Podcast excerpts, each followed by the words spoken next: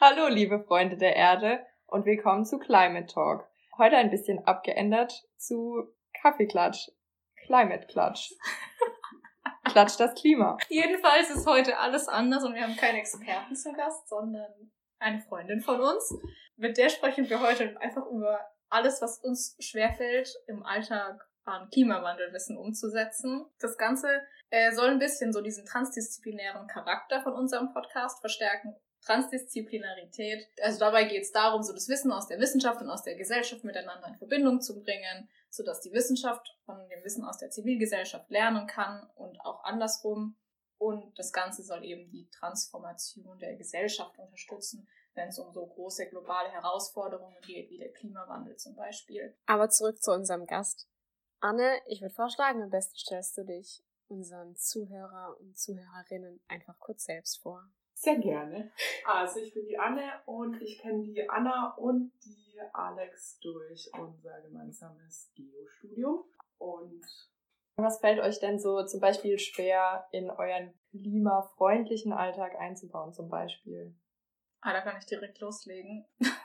so mein größtes Steckenpferd, was ich glaube ich habe, ist wirklich der Fleischkonsum und allen voran Leona ohne Spaß. Ich finde es einfach ultra lecker. Ich meine, es ist nicht so, dass ich jeden Tag esse. Ich esse das jetzt wirklich nicht so oft, aber wenn es da liegt, könnte ich gefühlt so die ganze Packung auf einmal essen. Und für mich ist es einfach Fleischkonsum ganz generell schon eine Riesensache, weil ich diese größere unterschiedliche Freundeskreise habe und bei dem einen ist es einfach also das ist ganz einfach zu sagen, wir kochen heute alle was Vegetarisches zusammen, da sagt irgendwie niemand was. Dann habe ich aber auch noch einen Freundeskreis und da ist es immer so, hm, ja, komm, lass halt mal so ein Flanksteak grillen und ich so, okay, was ist überhaupt ein Flanksteak? Keine Ahnung. ich wüsste auch nicht. und die sind halt so total begeistert, was Fleisch angeht und manchmal ist mir das einfach zu viel. Also es ist einfach da, da schwierig, das durchzusetzen und dann auch irgendwie für mich manchmal, manchmal kacke. Man will nicht, dass die wegen einem auf Fleisch verzichten müssen. Voll. Ich kenne die Situation genauso, wie du sie geschildert hast, also von der Familie von meinem Freund. Und das ist wirklich genau das Gleiche, dass jeder irgendwie Fleisch essen möchte und gar nicht weiß, wie irgendwie so eine vegetarische oder vegane Ernährung aussieht oder einfach auch ähm, so der Gedanke, jedes Gericht oder jede Mahlzeit muss Fleisch dabei haben, da irgendwie dann zu kommen, so hey, ess mal etwas Vegetarisches, kommt man sich halt schon ein bisschen komisch vor, weil man gleichzeitig irgendwie so das Gefühl hat, man sagt, ah ja, ihr macht hier was gewaltig falsch, was ja irgendwo auch stimmt, aber das dann bei der Ernährung so anzusprechen, ist halt, hat man so das Gefühl, man rückt einem ein bisschen zu nah auf die Pelle an. Ja, also man, man will dem ja nicht auf den, den Schlips treten ja, oder so, genau. aber man selbst weiß, okay, das, also man denkt zumindest, man macht's besser. Man sieht sich, man weckt sich einfach auf der sicheren Seite, aber gleichzeitig nur weil man das selbst weiß, heißt das ja nicht, dass alle anderen das auch so machen müssen. Ja, das ist super schwierig, weil demgegenüber ist es ja so, dass es schon die ganzen wissenschaftlichen Beweise dafür gibt. So bewusste Ernährung, vor allem bezüglich von tierischen Produkten, Fleischkonsum und so, erstens für den Körper halt gesünder ist. Ja, Total, auch, ja. Also doch. So der, doch, und auch also ich hab, mhm. Aspekt, so, also eine bewusste genau, Fleischernährung von, gerade halt weg von dem, also ähm, wie sagt man, quasi das Fleisch, was wir im Supermarkt kaufen. Also das ist ja eigentlich das, was falsch daran ist oder was genau. es so genau. schlimm macht. Das ist ja nicht mhm. ähm, quasi die Tatsache, dass wir Fleisch essen. Wir sind halt irgendwie nur davon abgekommen, das richtige Fleisch zu essen. Also mhm. quasi von keinen domestizierten Tieren, die irgendwie ja. nur dafür da sind, dass sie geschlachtet werden und mehr und mehr und mehr, sondern halt, dass man halt mal sagt, okay, so der Bauer nebenan hat jetzt eine Kuh geschlachtet, wir haben uns da jetzt halt irgendwie mit dran beteiligt und jetzt gibt es halt Fleisch. Und ja. dann genießt man das und das ist auch ja, gut. Total. also ich finde auch, wenn man da zu einem Metzger geht und ähm, das sich bewusst dafür entscheidet, heute Fleisch zu essen, das ist ja völlig in Ordnung und im Endeffekt brauchen wir das Tier ja auch in unserem, also im Kreislauf, so in der Agrarwirtschaft, braucht man das einfach. Man, so die Landwirtschaft, wie wir sie betreiben, also die ursprüngliche, ähm, die braucht Tiere und dann stirbt das Tier und dann isst man das. Das Problem ist halt, wie ihr sagt, eigentlich die Massentierhaltung und dass wir verlernt haben, das finde ich bewusst zu mhm. essen. Ja. Früher, wie unsere Großeltern das gemacht haben, irgendwie am Wochenende oder sonntags gab es so einen Braten, dann war das was total Besonderes. Und ja. das ja. ist irgendwie wieder das, was ich haben möchte. Ja, so eigentlich muss man das wieder so ein bisschen adaptieren. So Mhm. wie Oma und Opa das gemacht. Aber das ist auf jeden Fall auch so, also das ist, glaube ich, auch so ein großer Punkt, wo ich sagen würde, es fällt mir schwer, so andere Leute oder den richtigen Ton zu treffen, um andere Leute zu mobilisieren oder wie spreche ich das richtig an?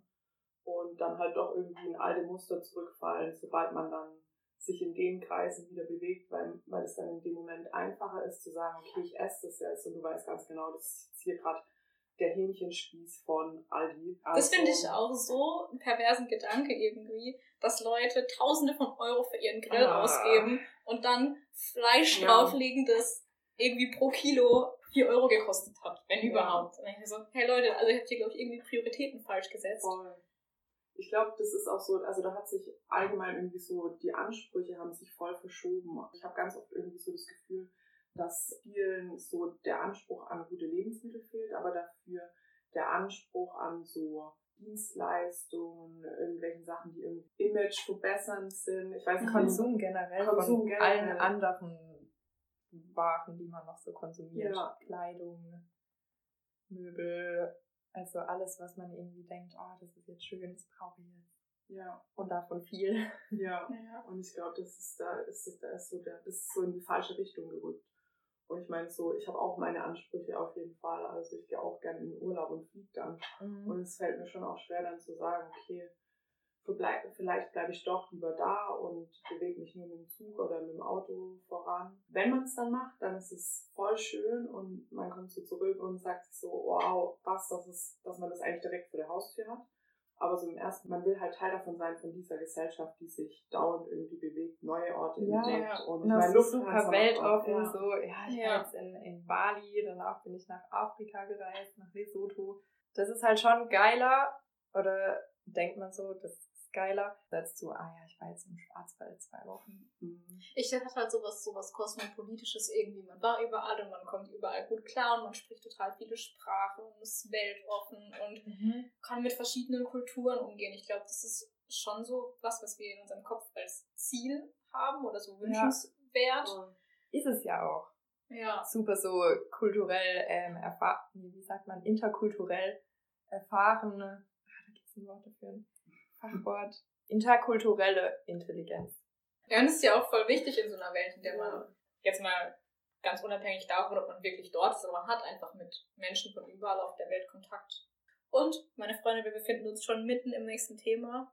Mobilität. Ich denke, ja, das ist wahrscheinlich so das Größte, was einem die ganze Zeit so schwer fällt.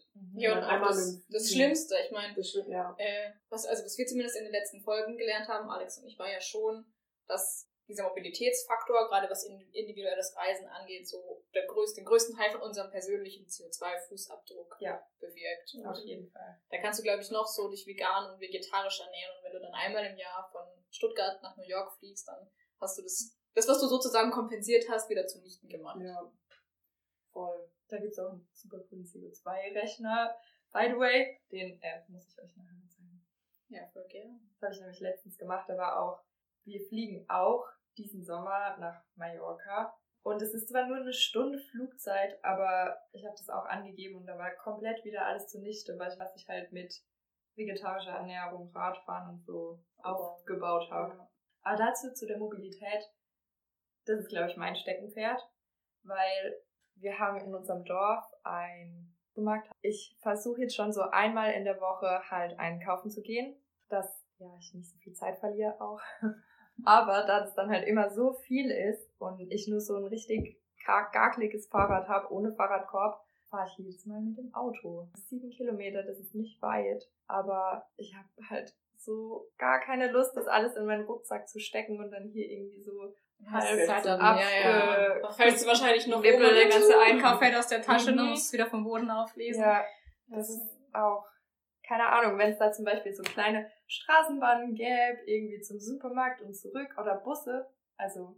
Wie das voll nicht bei euch, Busse?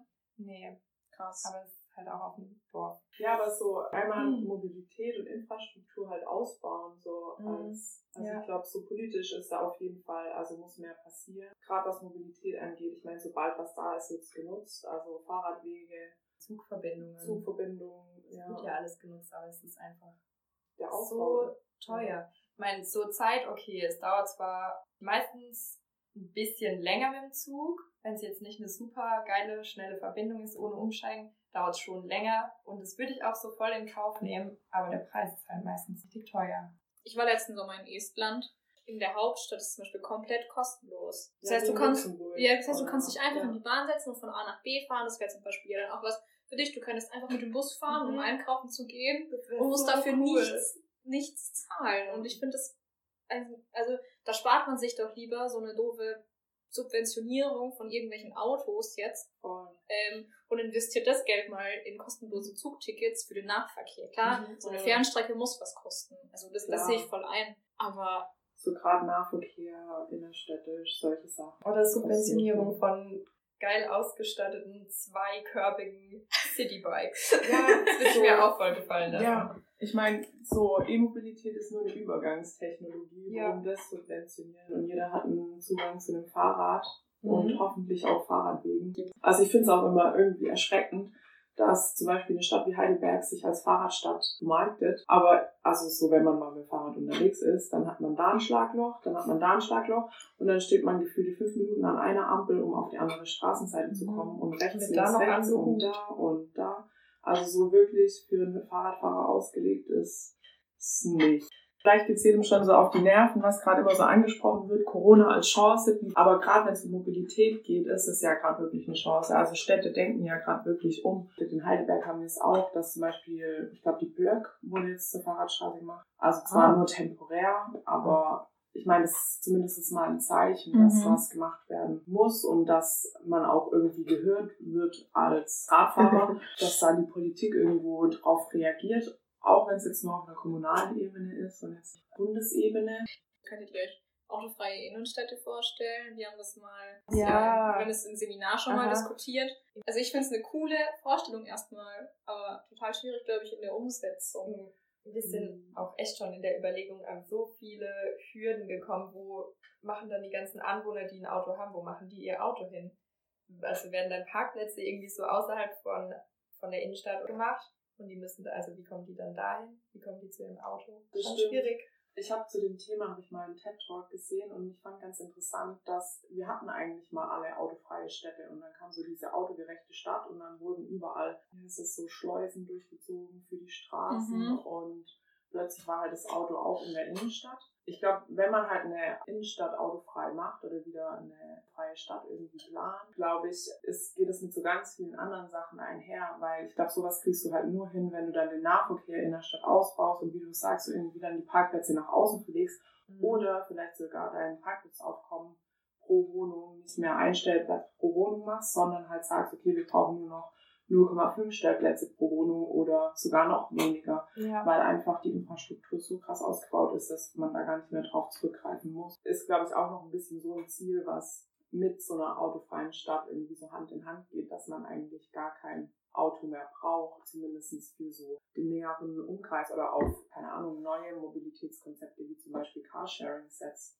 In Mannheim haben sie ein neues Quartier geplant, wo sie die Carsharing-Station schon mit in das Quartier integriert haben. Und das ist halt dann sowas, dann kannst du sagen, okay, dann brauche ich keinen Stellplatz mehr pro Wohnung, sondern nur noch einen halben. Aber also ich finde es eine mega coole Idee, autofreie Städte. Also ich glaube, es wird auch voll gut funktionieren.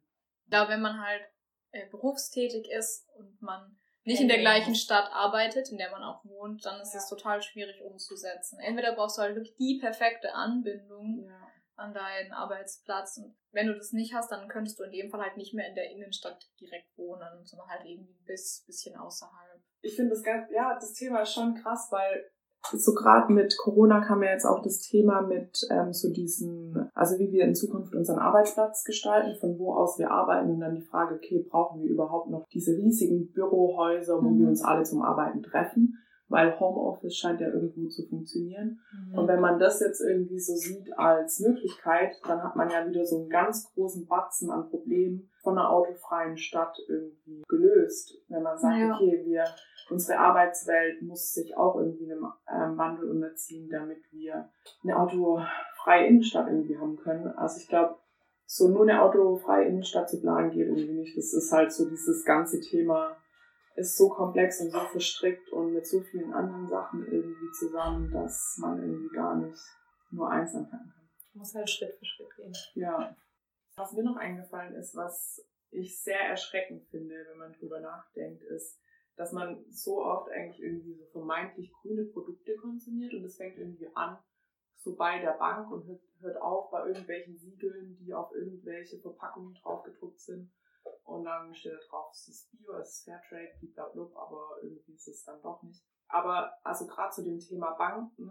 Das hätte mich jetzt interessiert. Ja. Da haben wir nämlich auch, glaube ich, mit einer Expertin drüber geredet, dass man sich eben da bewusst entscheiden kann, grüne Banken zu wählen. Genau, und das ist irgendwie so ein Thema, das ist, also so mir war das komplett unbekannt. Ich wusste halt, okay, ich, mein Geld muss auf eine Bank und da ist das halt. Und dann hast du deine Karte und du hebst Geld ab, blablabla, aber so mehr Gedanken machst du dir eigentlich darüber. Und in dem Moment, wo du dir da Gedanken drüber machst, bist du so, okay, fuck, klar, macht voll Sinn, so Geld steuert irgendwie die Welt und von Wirtschaftlichkeit und solchen Sachen ist Kapitalismus als Schlagwort halt abhängig. Klar, und wenn ich mein Geld auf die Bank bringe, dann legt die Bank das irgendwo an, damit die damit arbeiten können. Und es ist halt nun mal so, zum Beispiel, wenn dein Geld bei der Sparkasse liegt, dann geht relativ viel in Rüstungsindustrie oder Kohle, Öl, solche Sachen.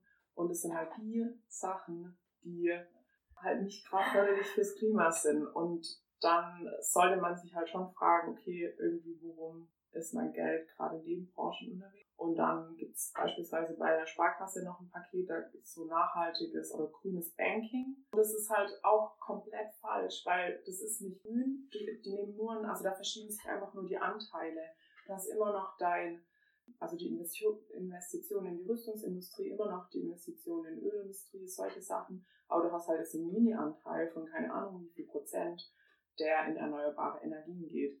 Und das finde ich irgendwie so traurig, dass das noch nicht so, also Böhmermann hat es einmal in einer Folge angesprochen, kann ich nur empfehlen. Dadurch bin ich nämlich auch drauf gekommen, dass man sich vielleicht doch mal drüber Gedanken machen sollte oder eigentlich muss, wo man sein Geld anlegt.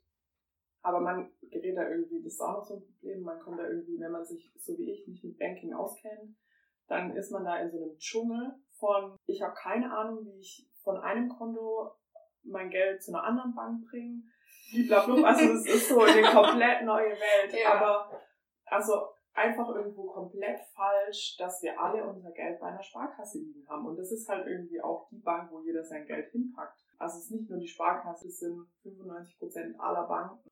Ist, und es ist vor allem auch der Faktor, an den man vielleicht nicht als erstes denkt, aber mit Voll. dem man echt was ändern kann ja. oder bewegen kann. So, ja. Ich habe dazu noch was. Es geht ein bisschen in eine andere Richtung, aber du hast ja von dem System gesprochen und ich meine, dieses System, in dem wir leben, ist ja so kapitalistisch, auch wenn es bei uns ja, irgendwie so eine soziale Marktwirtschaft ist. Und ich glaube, wir sind halt einfach drauf getrieben, immer zu wachsen. Wachstum wird uns ja immer als was Gutes verkauft. Irgendwie mehr Konsum und alles. Wir müssen die Wirtschaft äh, stärken und fördern. Und ich glaube halt, ich habe mich da ein bisschen informiert, habe viele Vorträge von Nico Pech angeguckt, der ist so ein Postwachstumsökonom und der sagt halt, finde ich, einen Satz und der ist einfach total logisch, wenn man sich mal da Gedanken drüber macht, dass wir auf einem Planeten leben, der begrenzte Ressourcen hat. Aber wir haben halt ein System, das darauf trimmt, immer weiter zu wachsen. Das heißt, es geht nicht Hand in Hand. Wir können nicht immer weiter wachsen, wenn unsere Ressourcen begrenzt sind. Und ich glaube, deswegen ist auch neben eben zu schauen, okay, wo lege ich mein Geld an? Ein anderer wichtiger Punkt, einfach bewusst zu konsumieren und das, was du am Anfang schon gesagt hast, Anne, mit oft steht irgendwie grün drauf und dann ist es gar nicht grün. Ich glaube, es geht nicht darum, ob das überhaupt grün ist, sondern wir müssen uns einfach wirklich bewusst fragen, brauchen wir das Produkt? Ja, dann ist es vielleicht, also dann ist eigentlich wichtig, sich von so diesem vermeintlich moralischen Konsum abzuwenden oder so einer, dadurch entsteht ja so eine moralische Erschwinglichkeit, dass alles irgendwie möglich ist, dass wir uns Sachen gut kaufen können. Aber eigentlich ist es viel wichtiger, sich auf das zu besinnen, was man eigentlich braucht. Ja, genau, so. dass man sich das einfach bewusst macht. Schon genau. was mit diesem Fleischkonsum, was wir da schon am Anfang gesagt haben, dass wir bewusst Fleisch konsumieren, dass es nicht darum geht, jemandem zu verbieten, Fleisch zu konsumieren, sondern einfach zu sagen, mach das mal bewusst. bewusst. Dieses, und ja, ja, nee, mach du weiter, was ja, du sagen, genau. Alex? Ja, dieses Wort, das, das kam jetzt in den letzten Sätzen, ne? So oft vor. Also ich, ich finde, ich finde also ich weiß nicht, ob ihr noch was sagen wollt, aber das müssen wir auf jeden Fall als Fazit festhalten, dass es so um das Bewusstsein geht. Auch jetzt von den anderen Folgen, die wir schon hier bei Climate Talk hatten, bei der Frau Eschbach. ihre Handlungsempfehlung war, sich bewusst zu informieren. Welche Quellen sind seriös, wem traue ich und ähm, darauf auch seine Entscheidungsbasis festzulegen. Oder bei der Rebecca Fröse zum Beispiel. Da ging es auch bewusst, eigentlich auch um bewussten Konsum. Was brauche ich? Kann ich das vielleicht irgendwie nachhaltig lösen? Kann ich das Secondhand lösen? Und sogar beim Herr Eschbach, den wir in der letzten Folge hatten, ging es auch darum, sich bewusst politisch zu engagieren. Also auf irgendwie anderen Wegen jetzt vielleicht nicht so super individuell, sondern irgendwie in einem größeren Maße bewusst auch zu informieren, welche Partei vertritt meine Meinung, irgendwie wo mag ich mich einbringen mit meiner Stimme. Werdet bewusst. Ich habe da auch super vieles für mich rausgezogen, einfach bewusst mich mal über meine Bank zu informieren. Was, äh, wo legt meine Bank mein Geld an? Ähm, mhm. Das, ja, was unterstütze ich mit meinem Geld? Das mag ich für mich mal jetzt ähm, als nächsten Punkt nehmen, wo ich ein bisschen aktiver werde das ist auch noch was. Bewusst werden und aktiv werden ist der, der Leitspruch von diesem Buch, was ich diese Woche noch entdeckt habe. Das heißt äh, Mondays for Future, also lehnt sich natürlich an an Fridays for Future. Und sie sagt halt, also das ist so eine, ich weiß nicht mehr genau, wer es geschrieben hat, aber irgendjemand aus dem äh, Wissen, nee, Wirtschaftsministerium in Deutschland. Und die sagt halt, ja, freitags gehen wir zum Demonstrieren auf die Straße und am Wochenende diskutieren wir darüber und am Montag fangen wir an zu handeln. Und ähm, ich glaube, genau, genau das ist es halt. Wir haben jetzt in den letzten Folgen total viel drüber geredet. Also so, was, was wissen wir überhaupt oder was wissen wir aus der Wissenschaft? Jetzt haben wir drüber diskutiert mit Anne und ich glaube, jetzt ist es für uns auch mal wichtig, irgendwie zu gucken, okay, und was, was können wir jetzt konkret umsetzen davon nochmal zusätzlich von dem, was wir gelernt haben. Und also welche Möglichkeiten haben wir jetzt auch? Das sind jetzt Schwierigkeiten, haben wir mit dir, Anne, jetzt voll gut äh, sehen können. Aber was können wir mit unseren Möglichkeiten machen? Können wir aktiv für das Klima werden? Vielleicht treffen wir uns in ein paar Wochen, nachdem wir nochmal ein paar Folgen gemacht haben, einfach nochmal auf ein Climate Talk Kaffeeklatsch. Voll gern. Und dann haben wir uns alle irgendwo eingebracht und sind voll aktiv genau. unterwegs. Und haben uns einen, einen Anhaltspunkt aus unserer Schwierigkeitenliste rausgekriegt, mhm. den wir angehen. Schritt für Schritt aktiv für das Klima. Auf jeden Fall danke noch, Anne, dass du da warst. Dankeschön, dass ich da sein durfte. Es hat mir sehr viel Spaß mir gemacht. Auch. Wir machen jetzt Sommerrollen. Alles aus fast regionalen Produkten. Aber wir machen sie vegan, oder? Ja, genau. Wir kochen jetzt vegan Sommerrollen. Und die Alex und die Anna posten das Rezept auf ihrem Instagram-Channel. Genau. So, das war's jetzt, liebe Freunde der Erde euer Climate Talk Team, Alex und Anna.